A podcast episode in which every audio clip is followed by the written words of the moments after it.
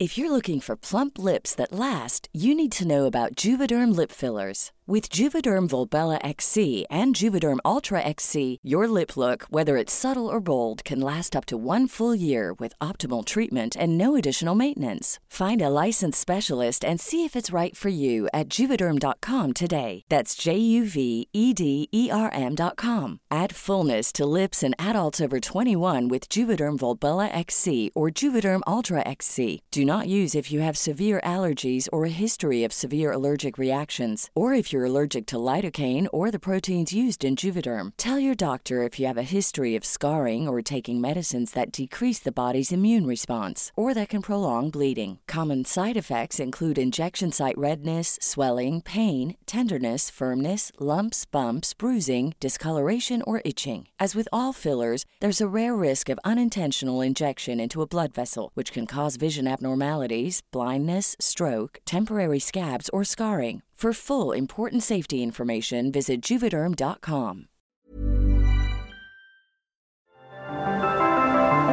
Las historias de ayer viven en nuestra memoria hoy. Viven en nuestra memoria hoy. Cofre de leyendas, en voz de María Eugenia Márquez.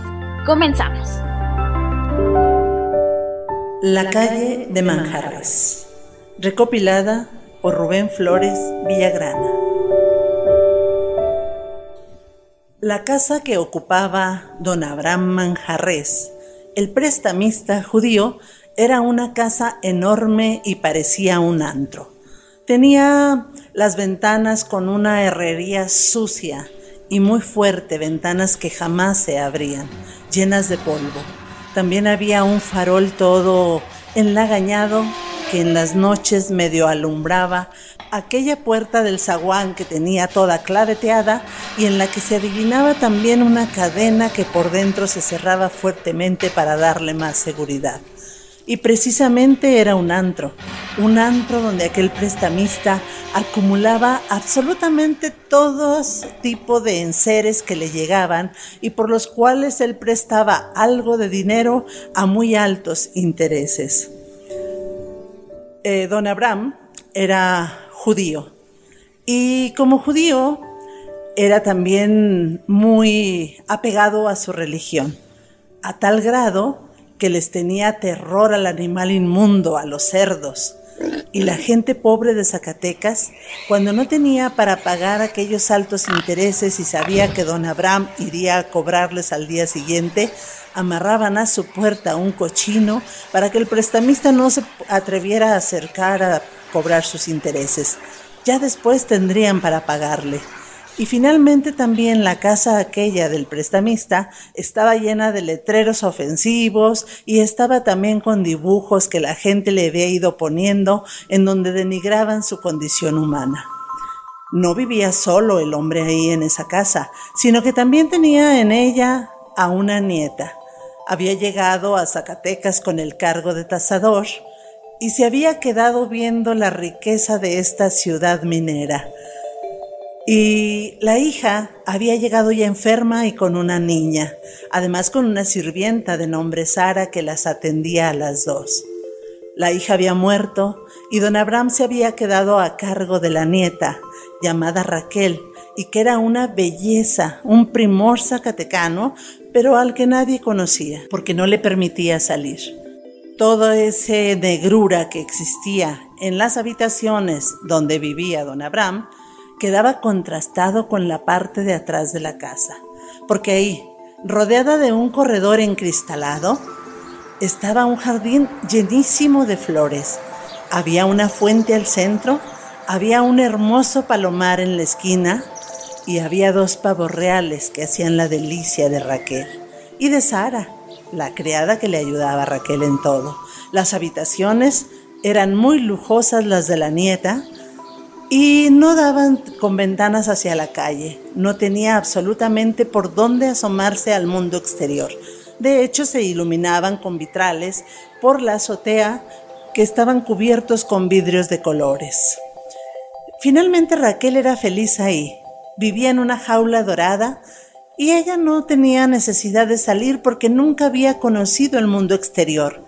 El abuelo y la sirvienta que estaba estudiada le habían dado los rudimentos de una educación. Raquel sabía que algún día quizás el abuelo moriría y ella quedaría libre y muy rica, puesto que conocía que don Abraham tenía dinero. Y es que don Abraham se dedicaba a toda clase de negocios sucios, que eso no lo sabía su nieta. Pero, por ejemplo, regenteaba bares, billares, denunciaba bienes eclesiásticos que luego pasaban a su mano y también cobraba sus préstamos a una usura, a un interés tan alto que muchas veces eran impagables. Pero Raquel no sabía de todo aquello y quería a su abuelo, por supuesto que no le deseaba la muerte. Era feliz a su manera. Sin embargo, ya había pasado la adolescencia, llegaba la juventud, a aquel bello capullo de mujer, y soñaba tal vez en que algún día llegaría un príncipe como aquellos de los cuentos que le había contado su nana. Sí, un príncipe que la liberaría y la haría dichosa. Los días iban transcurriendo tranquilamente para ella y uno de esos días por la noche eh, escuchó que alguien tocaba a la puerta y pasó un tiempo prudente en el que ella ni siquiera osó asomarse. El que sí se había asomado a los postigos de la puerta había sido el prestamista y vio a un joven embosado con su capa y le dijo, traigo un asunto urgente que tratar con usted. Ah, ¿De qué se trata? Me parece noche el momento. Ya me conoce, y le traigo algo más de lo que sé que le gusta. Al escuchar aquellas palabras y reconocer un poco el acento de la voz del joven, abrió la puerta el prestamista y lo pasó a su salón donde hacía los negocios. El hombre se quitó la capa y quedó claro que era un muchacho guapísimo, un galán de aquellos que hacen suspirar a cualquier mujer. Entonces empezó a platicarle la historia y le dijo, necesito, yo quiero más dinero.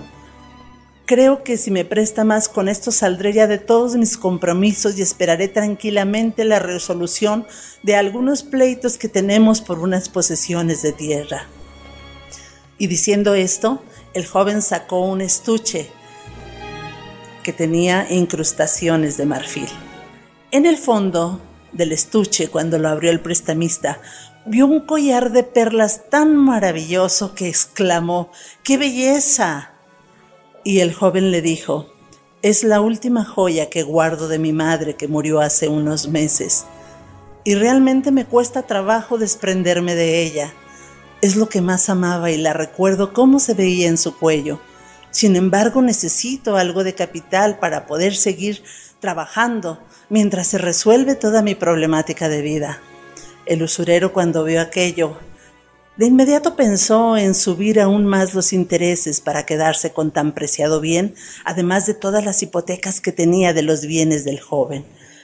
El joven, su nombre era Álvaro Buenrostro.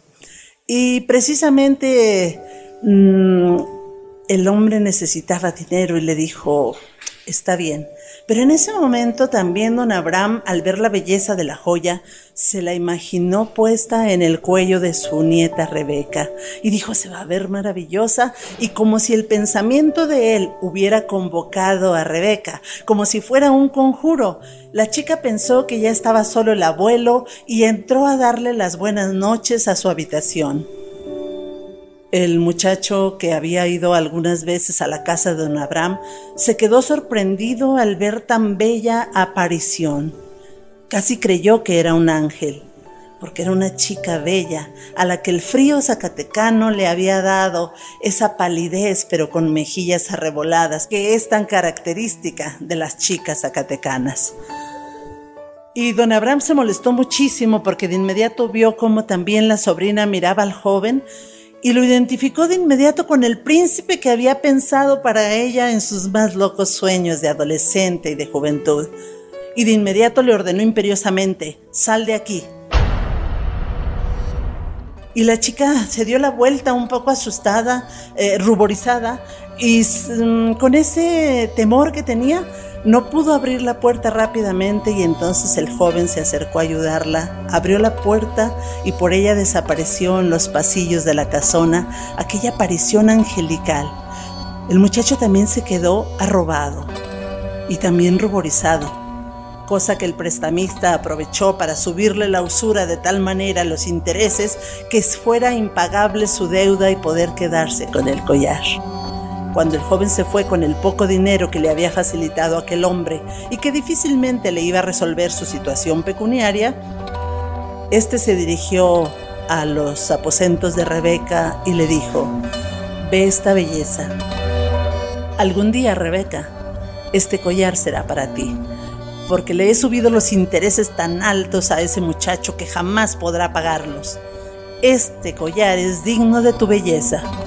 Cuando escuchó aquello, Rebeca empezó a sentir que su abuelo en realidad no era tan bueno como ella se imaginaba o quizás nunca había pensado en aquello, pero realmente se dio cuenta que el abuelo no hacía cosas buenas. Y empezó a platicar con Sara.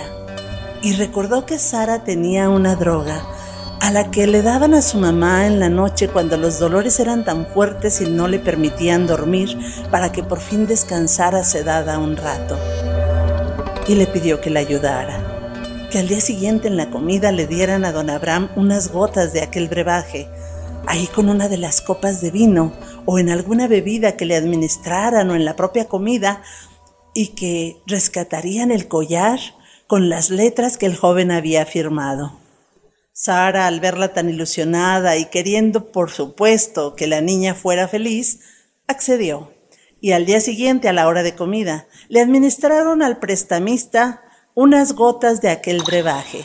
Y entonces se pusieron a buscar frenéticamente. Él, se quedó dormido de inmediato en la silla y sacaron no solo el collar, sino también las letras que había firmado don Álvaro de Buenrostro y también sacaron todas las escrituras, las hipotecas que tenía el prestamista en su poder y que eran de él y aparte juntaron una buena suma de dinero del que tenía por ahí guardado. Y le dijo a Sara, por favor llévaselo. Y Sara se dirigió por las calles de Zacatecas hacia la casa de la familia Buenrostro. Le habían puesto una nota. Para Álvaro Buenrostro, de su madre desde el cielo. Y estuvo Rebeca todo el rato mientras Sara regresaba, eh, esperando saber las noticias de su joven al que empezaba a adorar.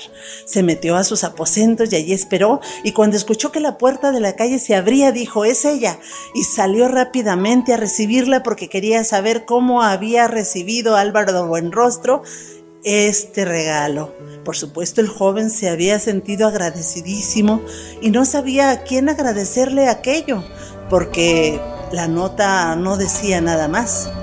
Sin embargo, cuando la chica entró al aposento del abuelo, esperando que llegara Sara, se dio cuenta que don Abraham estaba muerto.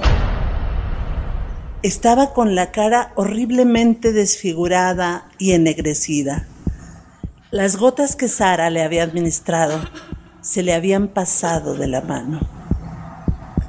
Y entonces la chica se quedó desesperada y en eso entró la sirvienta y vio a la chica llorándole al prestamista, al abuelo, y comprendió de inmediato lo que había ocurrido. Por temor a la justicia, huyó rápidamente de la casa, salió corriendo y dejó a la niña abandonada sola con el abuelo. La chica lloraba desesperada y cuando llegaron por fin los judiciales, se la encontraron enloquecida. Se la llevaron a un sanatorio en Guadalajara. Cuando don Álvaro de Buenrostro se dio cuenta de lo que había pasado, supo la historia, entendió el gran sacrificio que había hecho la nieta de don Abraham por él, y esa niña que vivía en su mente como un ángel maravilloso, no se borraba para nada. Entonces quiso verla, investigó dónde estaba y estaba en Guadalajara, pero no le permitieron acercarse a ella porque su locura era furiosa. Ahí se quedó para siempre Rebeca hasta que murió.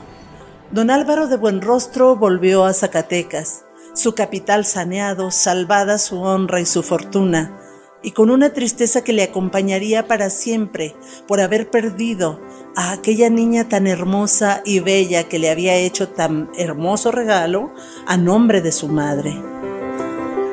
Y pasaron los meses, pasaron los años, y finalmente la fortuna del usurero, al ver que Rebeca jamás tuvo una recuperación, pasó a manos de albaceas, pasó a manos de otras personas, y ahí donde estaba la casa de Manjarres se hizo una vecindad. Y ahora se conoce esa calle como la calle de Manjarres, aunque últimamente se le ha puesto calle Insurgentes.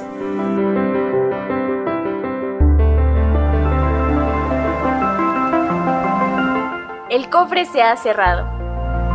Te esperamos en el siguiente podcast con más leyendas de Zacatecas.